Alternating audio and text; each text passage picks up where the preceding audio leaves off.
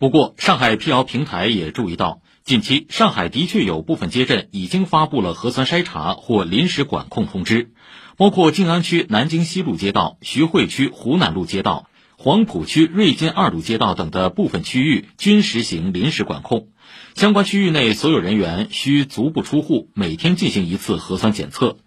经向属地部门了解，以上措施均为不同区域根据属地疫情发展情况而制定，并非全市性统一安排的一部分，也并非部分网友所解读的所谓黄埔、徐汇、静安一起封七加七。